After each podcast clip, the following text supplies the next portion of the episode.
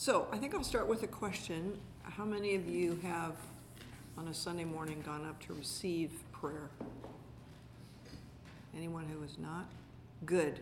Then you're all ready for this, uh, for this teaching. What I'd like to do is I want to spend just a little bit of time um, giving you a sense of vision for healing ministry as we have uh, received it at Church of the Resurrection, and then as that's moving into um, our diocese, uh, and then talk a little bit about uh, uh, what it's like to foster healing prayer in a local church.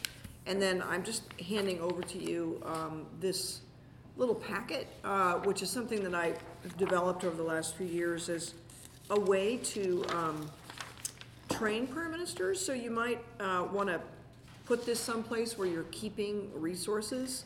And in the event that you should be five years from now planting a church somewhere and realize I really want to develop prayer ministry, you can always email me and I'll just send it to you again.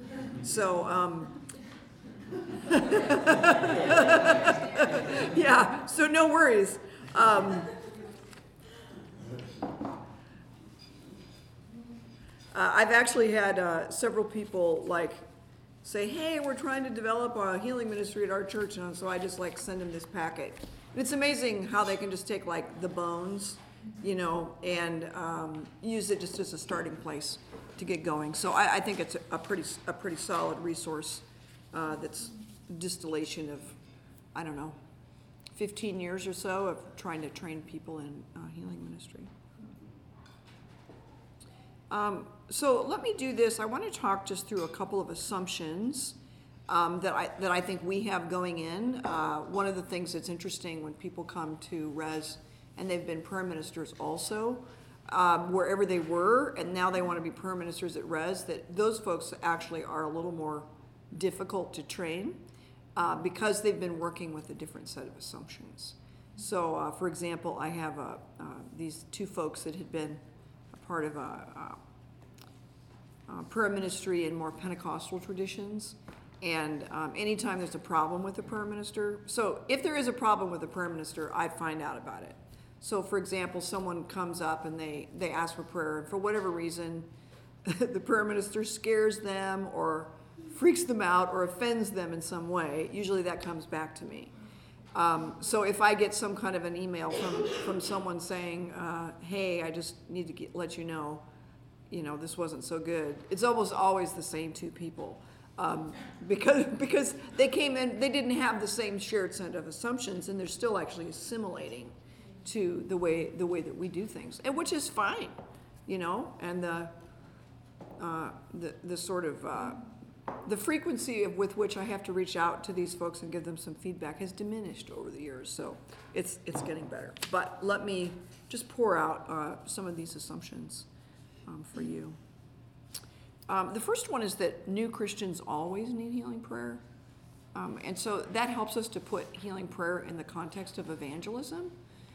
Um, as soon as someone gets saved or whatever your parlance is, there's, there's a conversion, there's a commitment you know, always there is um, a backlog of things that need to be addressed. Um, some people have uh, tried to conceptualize uh, healing prayer ministry as part of that catechumenate process. So, uh, for example, uh, you know, think of kind of an extreme uh, first century example. I don't know, say some woman who had been a, a leader in a, uh, you know, the local Dionysius cult you know, she becomes a Christian. Um, you know, she has a different sexual morality. Um, she's, you know, been exposed to all kinds of spiritual power that's not, uh, that's unholy. Um, and she has lots of bad doctrine, right? So she's going to need the, the instruction in the good doctrine, but she's also going to need some exorcisms and some healing of memories, and she's going to need all of that. So healing ministry, as we understand it, is really connected to that, uh, to discipleship in that way, or to um, how we prepare people for full participation in the church. Um, the second is that Christians who are stuck in immaturity or habitual sin always need healing prayer. And I, I want you to be aware that those folks are in our congregation. Um, I was, uh, I met with an older man who was new to res just a couple of weeks ago, and um, he uh, has been struggling with a sexual addiction for like 30 years. He's had whole decades sometimes of sobriety, but in the last uh, uh, few months, it's not been that way. And he kind of he was like, "Yeah, I'm a little worried about my health." I'm like, "Do you want to say more about that?" And he's like, "Well, you know, all that unsafe sex I've been having, you know." So like, and if you saw him on a Sunday morning, you wouldn't be like, "Oh, wow." He looks like he just came in right off the streets. You know, you'd think he just looks like he fits right in here. Um, but he's, you know, he's stuck in a habitual sin. He's stuck in a, um, an addiction. Um, so we're re- we'll continue to revisit the basics with him. Yeah, it was. Um, I met with him. I heard this whole thing. I'm like, like you know, I can't fix your addiction, um, but you know, you can start by confessing your sin, and then we get you set up with a priest to meet with once a week, and at least you can start there. You know, as you start to get, work your sobriety program again. Uh, and then also, all throughout the Christian journey, new trials and traumas occasion the need uh, for healing prayer. Uh, it doesn't take very long in the ministry to really um, experience um, hurtful, difficult things. And so we, we there's many new new. It's not just like oh you work through all your like family of origin stuff. I mean this is not a psychodynamic model where oh, you're in your 20s, so you got to work through all your problems with your mother and your father and your siblings, and then we'll just check that off, healed. Um, these things continue to come up. And some healings are years in the making. I've um, last summer I was at a. have uh, been doing these eight day silent retreats, and um, I, I, just dealt with some things related to my father at a whole new level. Um, and he's been dead, you know, for 10 years, but there are things about uh, uh, not my childhood relationship with him, but my adult relationship with him that I just had never quite realized how much that was impacting um, what I was struggling with. So, um, yeah, I was like, here I am, 54, you know, still getting healings for related to primary relationships. Um, the other assumption is that Jesus' public ministry is our primary model. Uh, which does make it a little bit different. Um, there are lots of like schools of that have been uh, that feel to me like more like fads, like healing prayer fads, um, that I've lived to watch over the years. In the um, 80s and early 90s, there was this like deliverance fad that was going by, and um, there were all these, you know, teachers coming by trying to say, well, this is what demonic deliverance looks like, and here's our our whole like, you know, chart of the demonic, uh, you know, structures, and like here you are, and you need to do this, this, and the other, this. Maybe you need to barf in a bucket, you know, to get the demons out, and then once you do that, all that exorcism stuff, you'll be fine.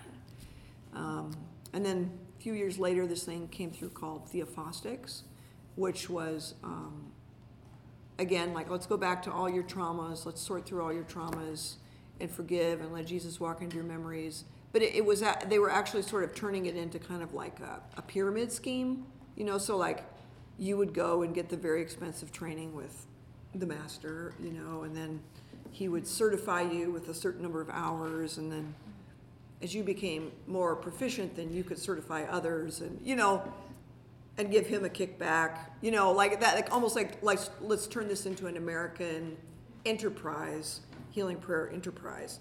Um, Res tends to just steer clear of all those. You know, we, we, we would learn from them. Um, we wouldn't necessarily discourage them or squash it, but it's also not going to become like officially adopted by Church of the Resurrection. Like we just have avoided any kind of like formal endorsement of a certain way of prayer. Um, and even when we have used them like Emmanuel prayer, which I think is quite amazing, um, like it's been resified. So it wouldn't actually be exactly like, you know, whoever the founders are who teach it. It's, it's, it's been kind of uh, impacted and shaped and formed by our um, um, yeah, by, by our ethos. And uh, it, it takes a little bit of energy. I, I do have plenty of people who will be like, hey, Val, can we like, this can be like the official headquarters of XYZ? And then we're like, well, no, probably not, you know. So all that to say, I mean, it's not to say, oh, we have figured out the method of Jesus healing ministry. It's more to say, these these movements kind of like come and go. God uses them. We learn from them. We benefit from them in any way that we can, but they don't become the one thing that we always do forever and ever. Amen. Um, which is something I just I really uh, love about how we approach things. Okay, so with that said, uh, I think one of the confusions, and this is what happens in part when people come from a Pentecostal background where there's been a lot of focus on physical healing um, is that tends to be what people's first take is. So if you say healing ministry, people are, are uh, uh, I don't know if it's so much this way anymore, but imagining like big tent meetings with a big famous healing evangelist and, you know, people line up with their wheelchairs with their crutches and come and, you know, or they come into town and that happens. So often, so when you say healing, that's what people think. So like even calling it healing prayer, you have to like disciple people around that term.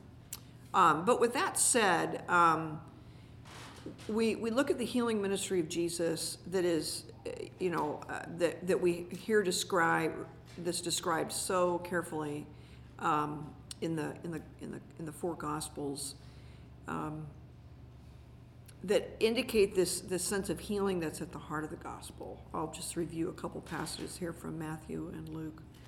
Um, they brought to him all the sick, those afflicted with various diseases and pains, those oppressed by demons, those having seizures and paralytics, and he healed them.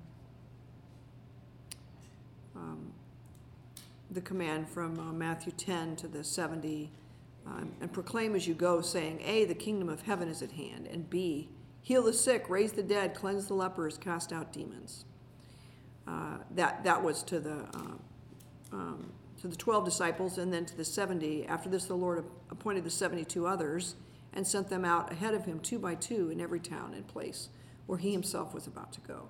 So, this like commissioning um, disciples, not only the apostles, but the disciples in healing ministry is something that happens um, right, right away. And so it is, I, I think it's, it's, it's accurate to say that God always wants to heal. Um, but we also live in a world where we are going to die. You know, like even if you can heal of cancer, a, de- a time is going to come when you were an old lady and you were going to die. You know, so all of our physical healings of diseases are temporary in that sense. Um, um, something that I, I found really uh, thought provoking was a comment that um, Bishop Todd Atkinson made when he was here for Fully Alive he talked about sign uh, mir- miracles and healings that are signs. Um, and it's it's interesting the way God uses a an unusual um, um, sign to get a person's attention for the bigger purpose that He has in that person's life, which is to bring them into a transforming relationship with Jesus and the church. So that's really God's main aim, you know, as we understand it, is this transforming relationship with Jesus and his church. But these little sign gifts that can happen on the side help the person to grow in their trust in God, to feel deeply loved by God. It is a way of kind of waking us up um, in a way that wouldn't have happened apart from that sign gift. Um, there was a young woman at uh, equipped to heal that um, I mean at um, uh, fully alive. It was I'd been seeing her uh, off and on for for prayer um, for maybe a year before she came, and I was like, you know, you really need to go to this conference. Um, and her healing is really primarily psychological. I mean, she needs all kinds of psychological, emotional healing, and um, um, because of the traumas. I mean, she just has traumas going all the way back to the to the beginning of her life, um, and lots of more traumas in her uh, adolescence, and you know, she's just a mess, just a mess. Um, so she's been, you know, she's been in therapy. She's been doing all of that kind of hard work, um, and uh, got a lot out of um, Fully Alive, and then at the last, during the last session, uh, during the Eucharist, she received a very powerful physical healing. And, um, I mean, she's had like, I don't know, 10 years of like problems with her back and herniated discs and all this kind of stuff. And it's like gone, completely gone, completely gone. Um, and she wasn't even seeking it. I think it just kind of like happened while she was sitting there, you know? Um, and it was just, it's just been very interesting to like see her after that. She's just like more quiet. You know, before it was like a very intellectual idea. How does, how can a loving God allow, you know, so much suffering? You know, like, I don't understand the contradiction between all the terrible things that have happened to me and that God is love. You know, she was stuck in that kind of intellectual place. And now she's just like really quiet and like certain of God's deep love and care and affection for her. So it's it the, it's not so the main point was like, oh, this person with a back condition comes to res like really needing, you know, relief from this back problem. The bigger picture was that she was in she's on this path towards a transforming relationship with Jesus and the church. And that healing becomes this sign gift that A helps her trust the church. Um, helps her be a little more expectant, right, at the Eucharist, um, and helps her to trust God's love for her. So those those little those like miraculous gifts um, serve that bigger that bigger purpose. So I think when you have that as a clear assumption that God's big goal is like transforming relationship, and that the these miracle gifts serve that larger purpose, I think that helps us to kind of get away from the like, well, why doesn't God heal everybody? And like, is there a technique? You know, like if you use this particular technique, could you guarantee, you know, a healing outcome? Um, it helps us to get away from that. Does that make sense? Um, so really, healing prayer is the application of all that God has accomplished in Christ um, to meet the immediate needs of the human person. Um, the other thing that I think is really helpful is just to hold in mind our very integrated understanding of reality that body and body and soul are like an integrated unity. Um, this is something I actually picked up from. Uh, uh, I, sp- I spent a, in graduate school a couple of years, just kind of, I don't know, taking a deep dive into Thomas Aquinas and what he had to say about uh, the soul in particular, and um, just kind of embedded it randomly in some unexpected place. He, he talks about how all change, all movement is an act of the spirit. So if you have a like a change in your soul, your brain actually has been impacted by that change. Um, so if you've had a real problem with anxiety and you pray through your traumas and your and your uh, uh, you, you forgive those who've sinned against you, and you do all this what might be considered spiritual work. That spiritual work is happening with your physical brain. So even these things that we would say are spiritual healings are not other than they also are healing, are, are physical healings. So to me, that helps me just in my own like um, approach and expectation when I'm praying with someone is like, God is at work in their body while I'm praying for them, even if we're praying about spiritual things uh, because of our, our, our unity. Um, and then just a little bit about um, our history as a, um, as a diocese, uh, uh, and especially Church of the Resurrection in particular. Um, sometime in the 80s, uh, Father William Beasley uh, had, had been through a real uh, trauma. He'd had this marriage that had only lasted a year or something like that, and he was, um, yeah, recovering from that. He was at seminary, and uh, he ended up being there at the same time. Um, uh, Henri Nouwen was there at that time, uh, and a woman that was a part of Res for a long time, Leanne Payne, was there. And it was a, part of their experience in being at Yale at the same time was that he experienced a lot of healing prayer. Um, so by the time he comes to uh, Church of Resurrection in 1988, he's he himself is already like tasting that. So um, one of the first things that that he did was to um, a midweek healing service. And um, many of us who are at Res now are here because we weren't so sure about those Episcopalians, but we were really interested in that healing service. um, yeah, so my, my, my first meeting with, first time I'd seen uh, Bishop Stewart after his conversion was at one of those services. And I remember sitting there thinking, oh my gosh, is that, that, that really like emotional, angry actor dude? You know, like, what's he doing here? You know? That's so strange, you know? Sitting with Catherine Fawcett? What? You know? um, but that that was like, and all of us were there. Like, I'm so messed up. I really need help. You know. So those of us who were like your age at that time, we were all going to that midweek healing service, and um, God was changing our lives.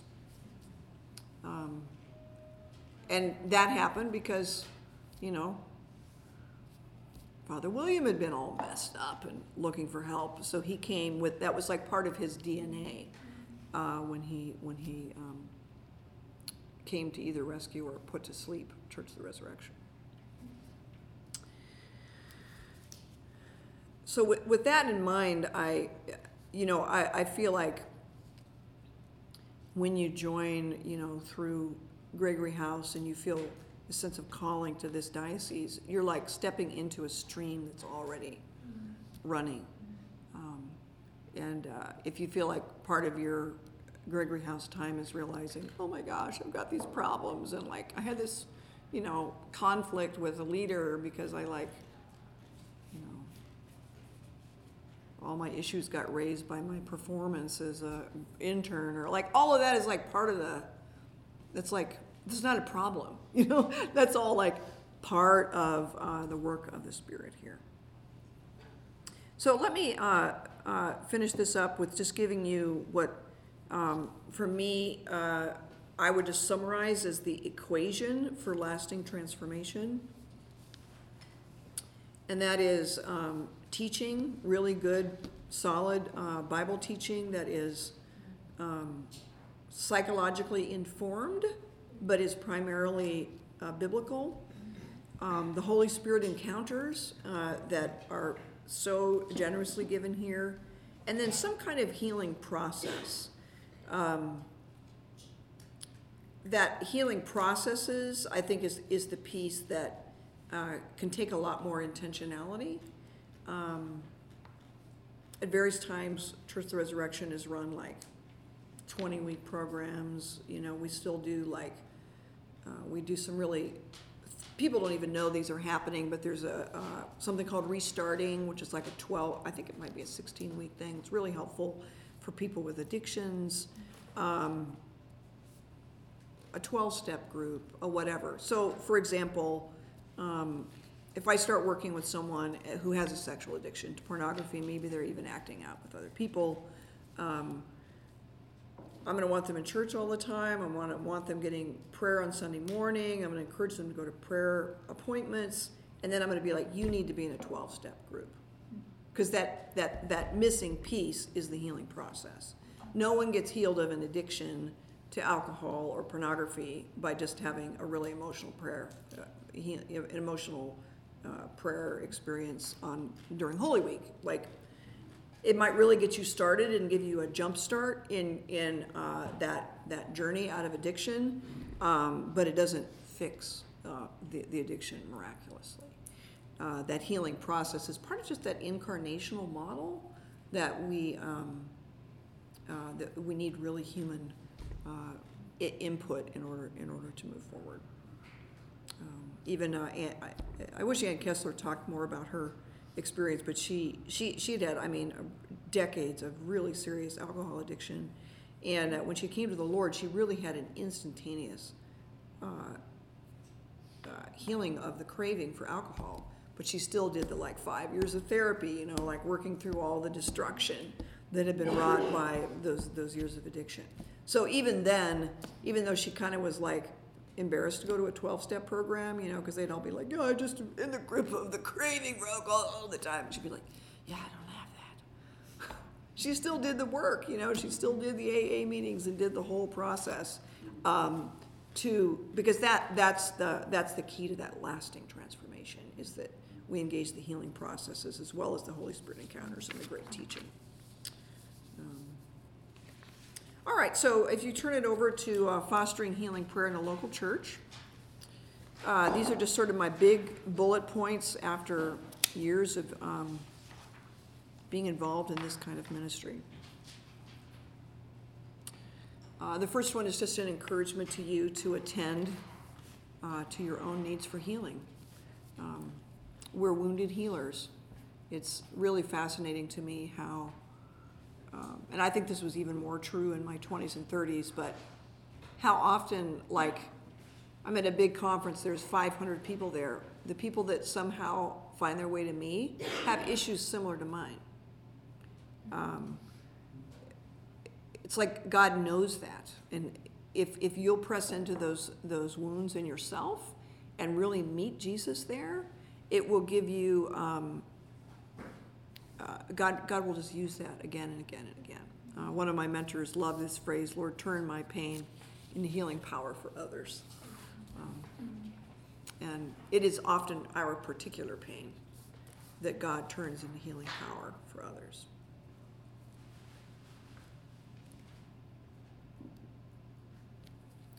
Um, and really, any suffering it, that that's true. Uh, my parents were a little. I wasn't born until they were a little older, so um, both of my parents have died, and there just aren't as many people at Res for whom both of their parents have died.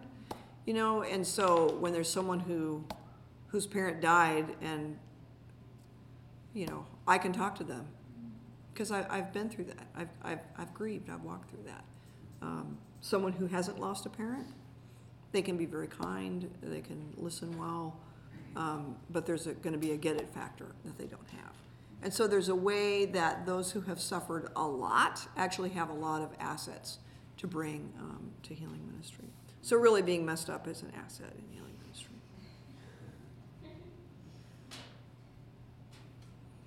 Yeah, if you had a, a kind of a wonderful, idyllic um, childhood, it might actually be a little harder for you. But just keep living. In a matter of time, something terrible will happen to you. you know, so yeah. you might just not have as quite as a powerful healing ministry early in your life. You might have to wait a little while for that. Um, the second is that healing prayer for others is an overflow of personal prayer.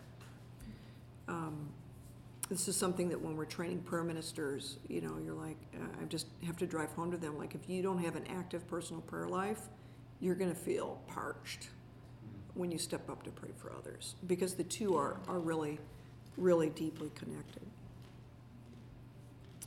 Um, the third is just an encouragement to jump jump into the deep waters with wounded people. Um, and if you have that that attitude of like, oh, God's going to teach me something, you know. Um, I remember getting this call from a res group leader one time, and they were like, "Oh, we're kind of freaking out because we just found out that this person in our res group is a schizophrenic." I'm like, "Oh, wow, that's a new one for me." I don't think I've ever worked with a schizophrenic before, you know. Um, but if you have that attitude, like, "Oh, wow," you know, or you're like, "Oh, see that sweet little girl over there? Like, she was trafficked."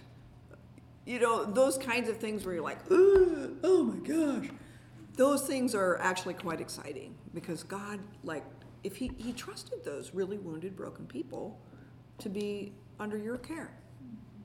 Um, and because of that, if you're open, you will learn a lot. Um, so my encouragement to you is not to be afraid. Um, I think it's resurrection is interesting in. I don't know if we like have more mentally ill people like diagno- diagnosed officially diagnosed mentally ill people. I don't know if we have more of them than other churches, or if it's just kind part of our ethos that people will actually tell people that they have a diagnosis um, because they feel safe. Um, it's it's a good thing.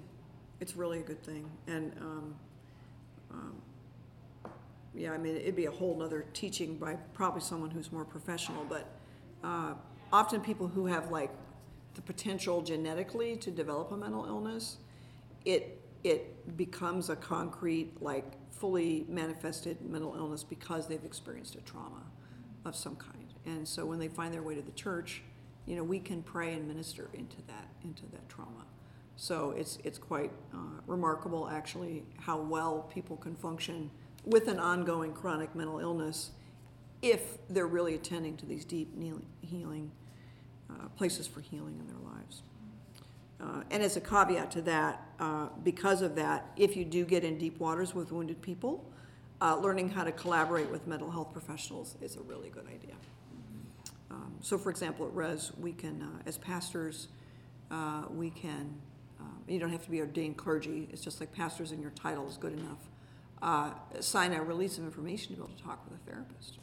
So, like, if I send someone to a therapist, I can, like, call that therapist up and say, you know, how, how are things going? Is there anything else the church can do? Like, how can we work together um, to set some goals for this person? Like, and, and the therapists love that because usually they're the a Christian therapist is often completely isolated from the church. All they get is what's presented to them by their client, and then all of a sudden, they talk to me or to Brett or.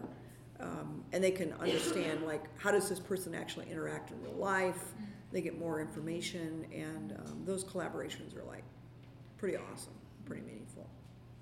It's terrifying at first if you're not a mental health professional to call and be like, uh, you know, I'm just a pastor, but uh, I've just been kind of noticing this thing. And it's so affirming to be like, you're right on there. That's exactly what's going on. Oh, so I don't have to be a professional to have valid psychological insights. Uh, which is important, especially as God tr- entrusts us with um, really wounded people. Uh, the fourth is just to encourage you to become a safe person. Um, the safer you are, um, the more people will approach you for help, and that we create safe contexts um, for healing. Um, that's like a top priority, you know. So, for example, you know, we're planning Fully Alive. Uh, that first set, that first series, you know, that we did, I don't know, three or four years ago, or the Fully Alive conference, like staff puts in a lot of time. Like, how do we make this safe? How do we make this safe for people? Because if people feel safe, they will they will open up. Um, um,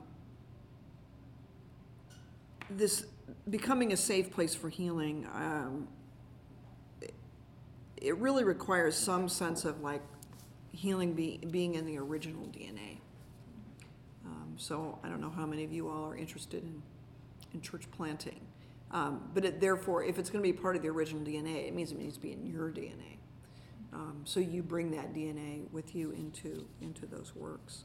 Um, it's fun, for example, to watch Father Trevor and Bonnie, who, you know, they did their 20, they're growing up in their 20s, pressing into all of their issues, and they're really good pastors. Um, there's there's healing in their in the original DNA um, at City of Light,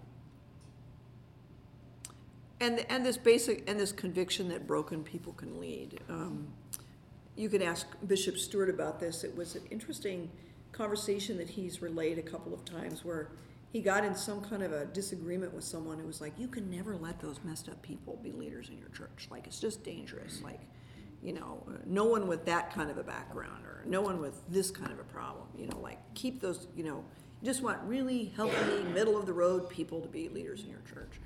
And um, uh, Bishop Stewart's response was like, hmm, mm, that really hasn't been our experience, you know. He'll fight for that. He'll really fight for that. And that's, that's part of our, our DNA is this conviction that broken people can lead. And certainly Jesus felt this way. Um, you know, I, he's been forgiven much, loved much. You know, Mary Magdalene, of whom seven demons had been cast out, you know, she's the one that's at the cross there with Mary and uh, John. You know, that's that's how this works. This is biblical. Uh, sociologically, it might be ridiculous and stupid and foolhardy, but biblically, um, broken people are those who lead.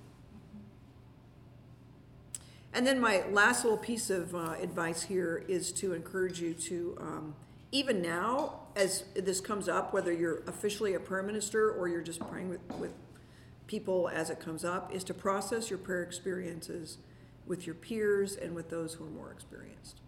Um, I didn't learn this till more recently, but that's called supervision. So processing your prayer experiences with someone else is called supervision. Uh, uh, whether it's peer group supervision, you know, it's just Madeline and Christy talking about an experience that they had, praying for someone, like that's peer group supervision.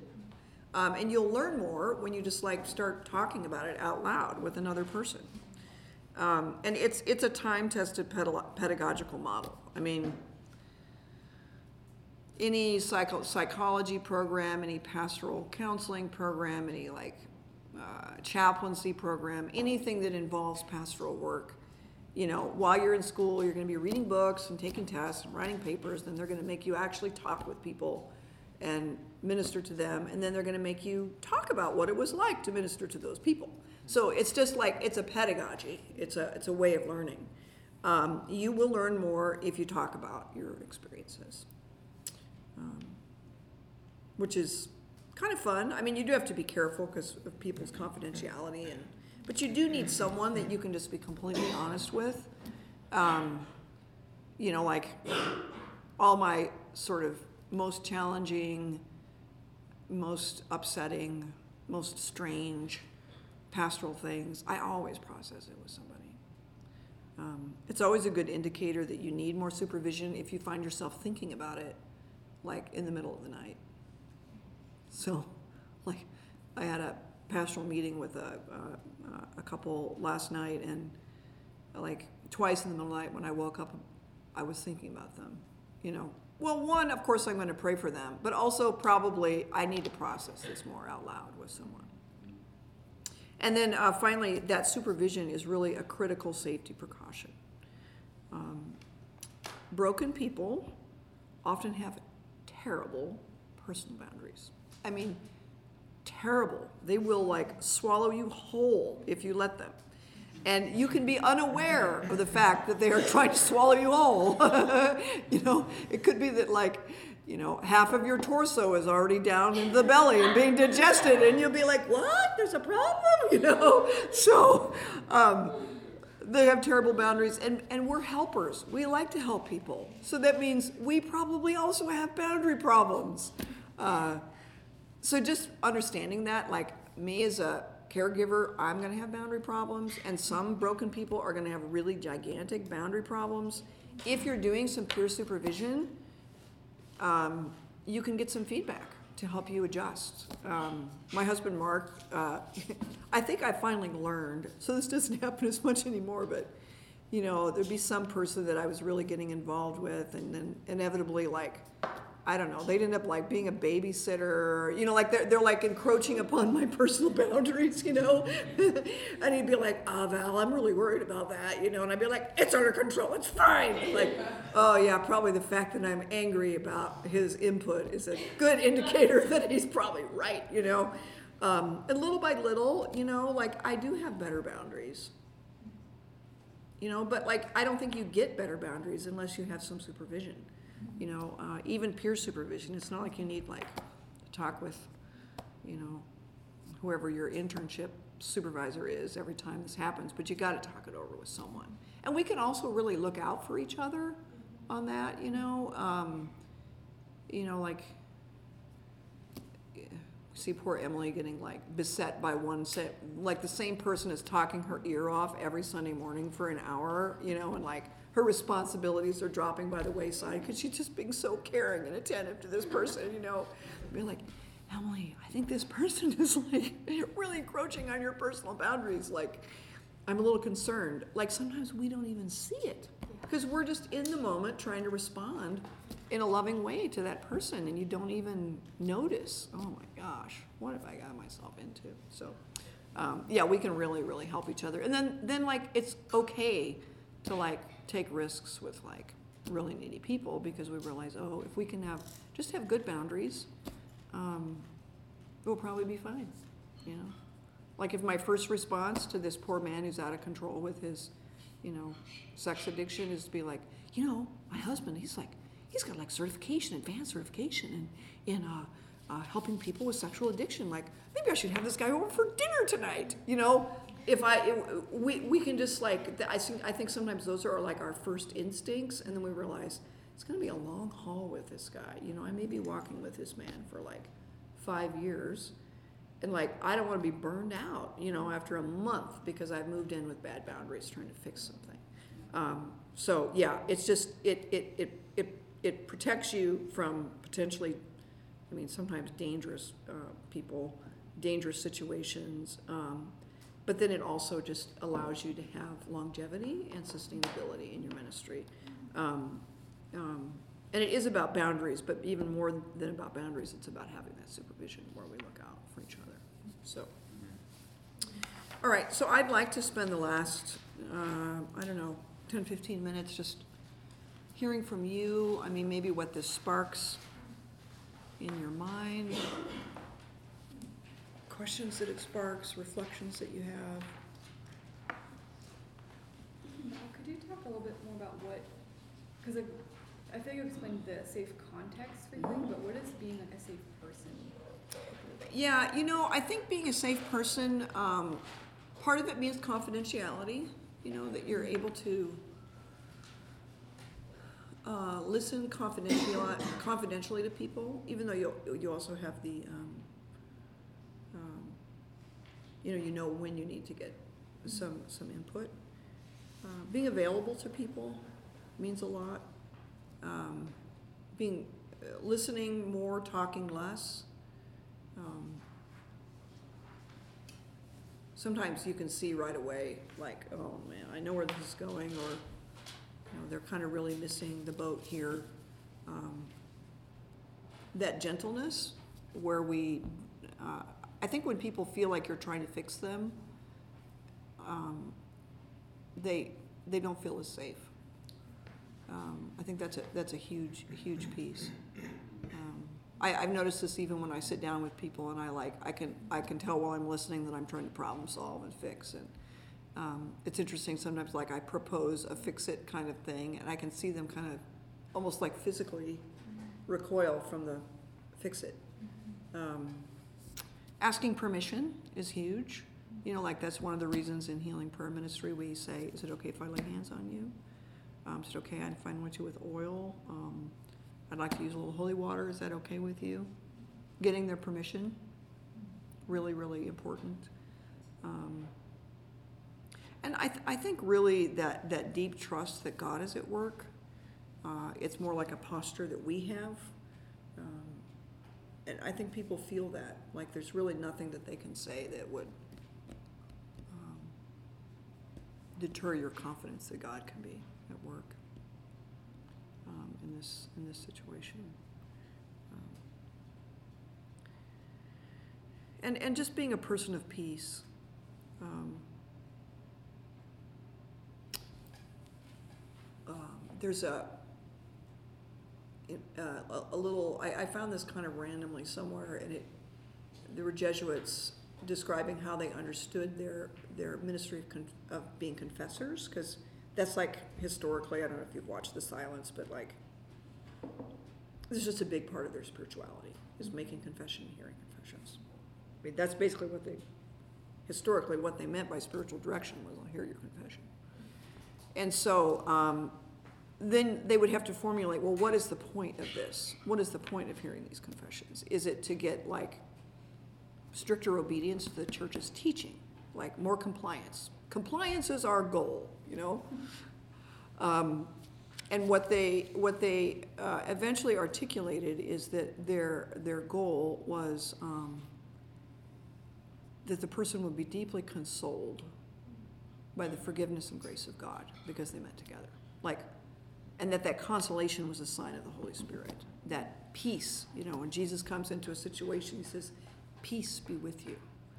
Um, there's something about that that interior um, peace, that sense of, you know, what what is my goal here uh, when I'm in pastoral care? Is it more compliance? Um, is it to fix it?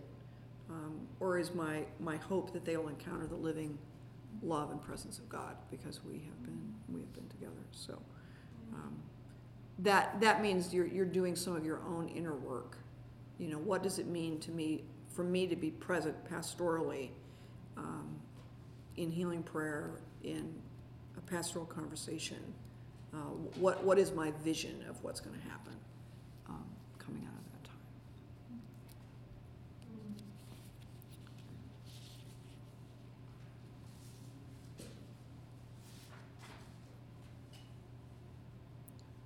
The, um, whole boundaries conversation is really interesting. How have you found to communicate the idea of having good boundaries with somebody who's kind of in the, the, the place of like, I never get what Mm-hmm, People never give me what I need, Yeah. especially someone that's really isolated. yeah, Because we all crave intimacy for somebody Mhm. other than ourselves to Yeah.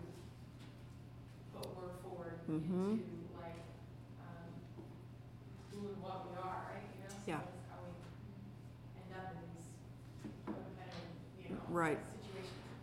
Um, and then your heart is breaking because you feel like, you know, this person never received being able to like Yeah. utterly depend on like a parent or something right, like that. right, So they have this like, you know, very, uh, need, yeah. Yeah. Need to want to just be heard and to be like, to be a fascinating problem even, you know. Yeah. like, That's a good way to something put it. consuming. Um, yeah. How, how, Yeah, you know, I, I mean, I can tell you practically what, what has worked for me. I don't know that there's an easy solution to that. One is that, I mean, I think we can start by just being really generous, you know? I mean, I don't feel bad if I end up in like an hour and a half conversation with someone once, yeah, yeah, once, yeah, but not every time they talk to me, no. Um, so practically speaking, like what we might do um, when someone is, uh, and this is really typical, like someone comes to res, they came to res because they don't have a lot of connections elsewhere. They're trying to make new connections, but they haven't made any new connections yet. Maybe they just moved into the area, and in some ways, like what for whatever reason, they've latched onto you. Um, one of the goals then is to help them form some other relationships, kind of spread the love a little bit. Um, so that's like a very simple way. We, we have what's called a pastoral care plan, and like um, one of the questions is like, who are three people that I can tell that I'm in this process? You know, so I'm thinking especially like with an addiction thing. So say there's an alcohol addiction problem, you know, and it finally comes up, and we're like, yeah, you know, you know, Brett's like, yeah, I'll meet with you once a month, um, but we want you to go to AA, and you really need to press in on this. Um, the addict is one is going to say like, don't tell anybody.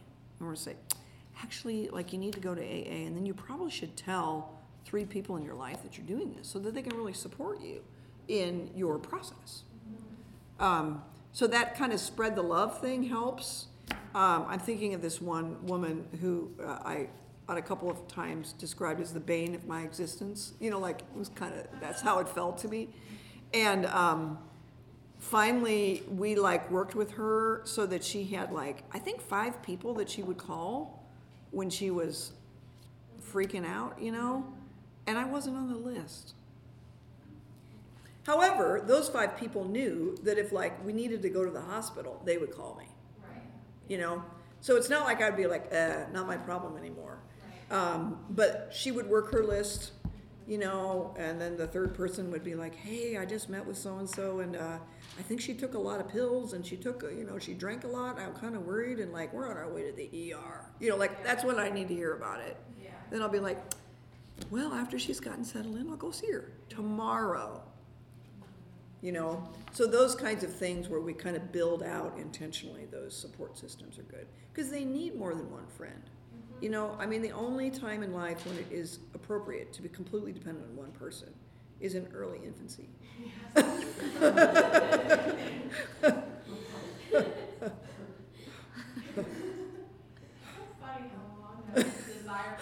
Yes, it is. Yeah. Exactly. Which can sometimes is an indicator that their wound is very infantile. Yeah. that they're stuck in an infant, infant, uh, need of some kind. Right, need that, like, they need to be absorbing. Mm-hmm, almost To feel like they're worth it, yeah. yeah, yeah. And I mean, you cannot underestimate how much that person needs a deeper, more intimate relationship with God, you know? I mean, you are mediating something of God's love and care and the gift of presence to them, but ultimately, like, if they don't press into intimacy with God, they're not gonna get very far. I feel like if the person realizes that your friendship is more uh, critical to them than theirs is to you, that it will just like wreck their life. But um, maybe that's not true. Maybe it is. I don't know. Like, I guess it can't be avoided. a Yeah, and so, sometimes, yeah, sometimes you can't, you can't avoid that. I, I'm thinking of someone that, um, I've been in pastoral relationship with for probably a couple of decades, and she would very persistently invite me to, like, more personal things, you know? And I was like, I know she has a lot of other friends, Mm, you know, and like, I probably shouldn't, shouldn't respond to that. mm. And if I did, Mark would be like, what? You know? When I was in RA, there were, and it, this is harder just because the, the age gap wasn't that big. There were multiple times when I would find myself kind of in a mentoring situation where I'd even be doing healing prayer for people. Yeah, pastoral stuff, and then they would kind of, t- they would like try to turn questions back on me, or just like really want to be mm, friends and More hear, mutual. Well, how are you? You Right. know, and you're like, I'm fine. and they're, they're like, no, that's not enough. I want to know how you really are. You know, like, Yeah. they're giving you those eyes. And you're like, I don't think I should tell you how I really Yeah. am because it's not that kind of friendship. right. But that's, oh, like, how, yeah. Have you I think that's, I think that's uniquely hard in the college setting, yeah. because it's like, to carry your authority is like, and be clear, like, who you're caring for and who your friends are, Right. and that sometimes there's an overlap, but Right. like, I think it's just really hard. I think it does get a little easier as your role becomes more defined and the, and the age distinctions are bigger, but Yeah. Yeah, that's really, um, and which, which brings up an, a, another point, I, I think sometimes when we're empathizing with people, um, we just have to be very, th- very thoughtful about how much mutual disclosure there is. Because the mutual disclosure can be really powerful in the right amount. Um, but in the wrong amount, it can become, then they can start to try to take care of you. Um, sometimes because they're trying to avoid their issues. You know, it gets complicated.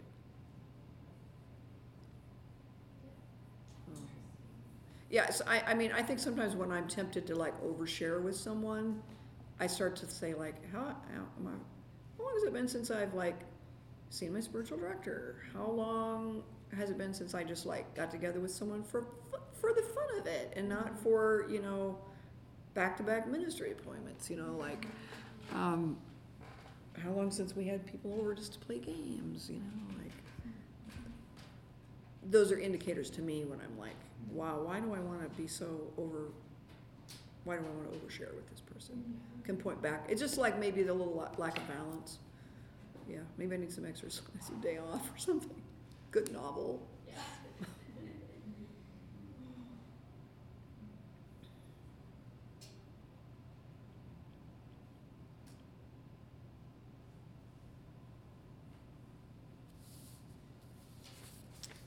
Um, if you're interested, uh, there, let me just walk you through this little packet. Um, so first of all, uh, just this is our process for becoming a Sunday morning prayer minister. Uh, first of all, to attend this little training thing, I think some of you have done that.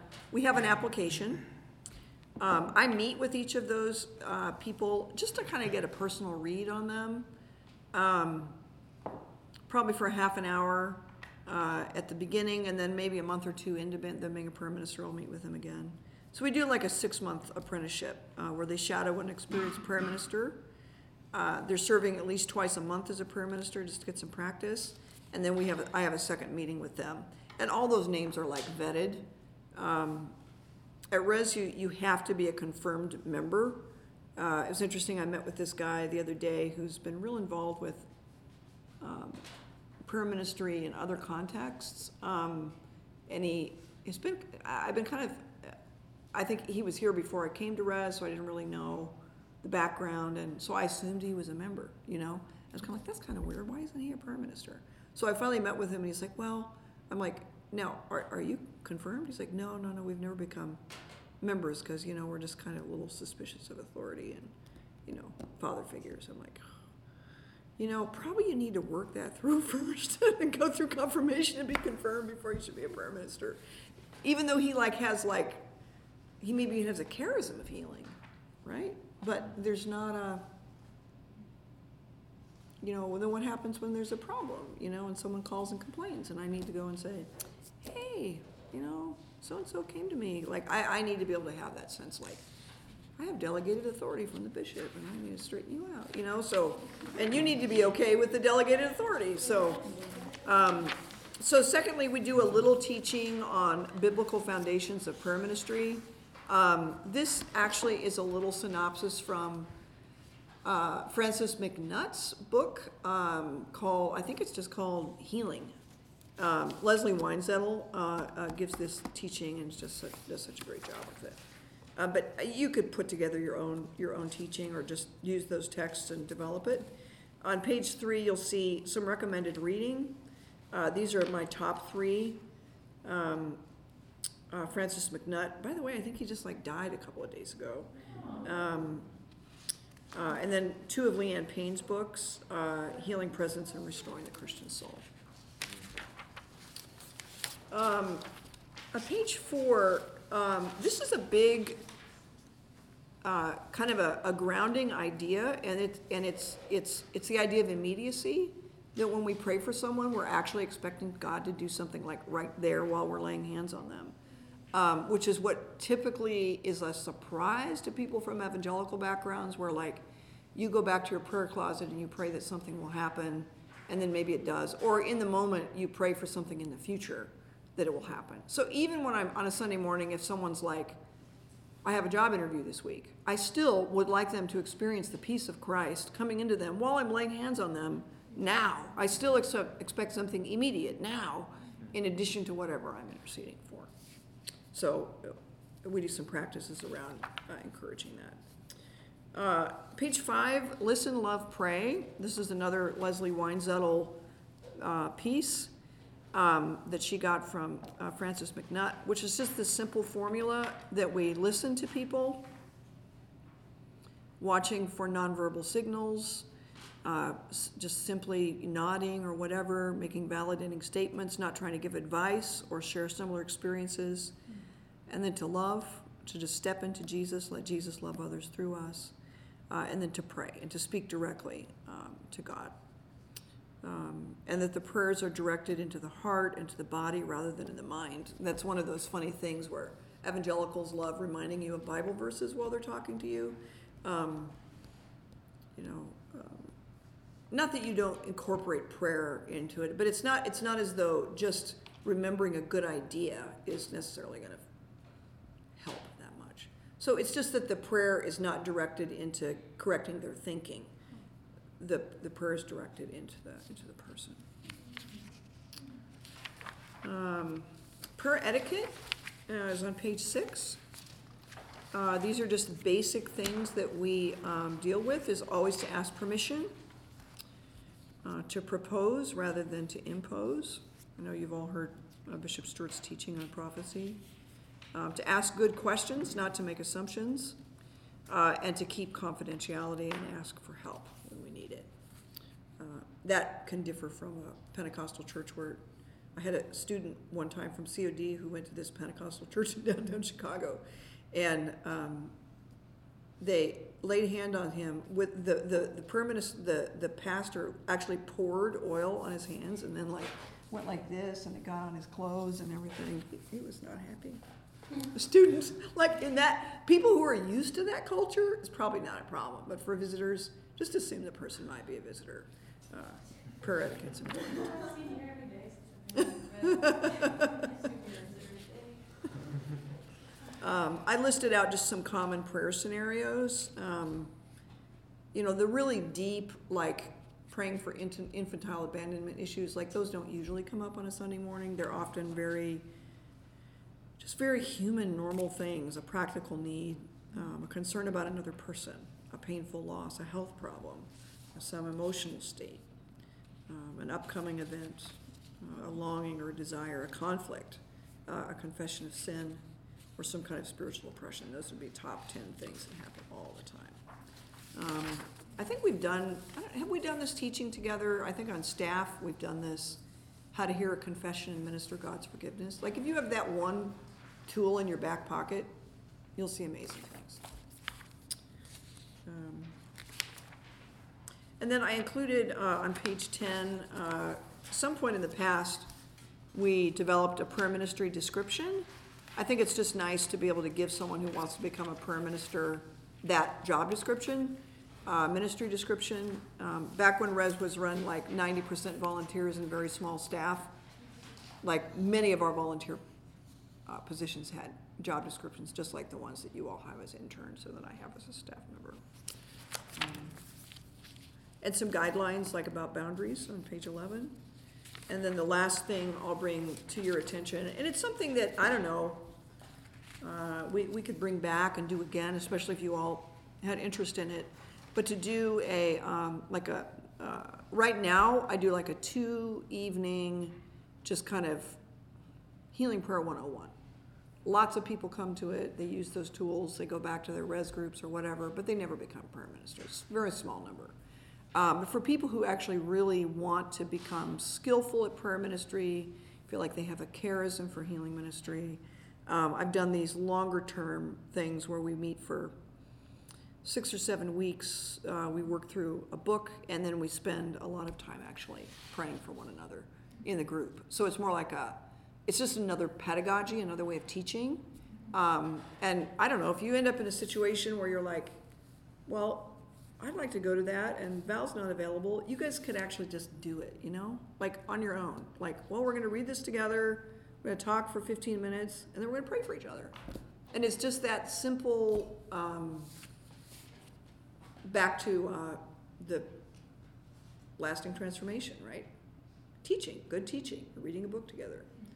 Um, you're having a Holy Spirit encounter, and you're praying for each other, and you have a process. Um, with that, you see change and growth. So that's my little packet for you to take with you or to email me about in the future, should you need one, so. All right, well, that's what I got for you, people. It's been great to be with you.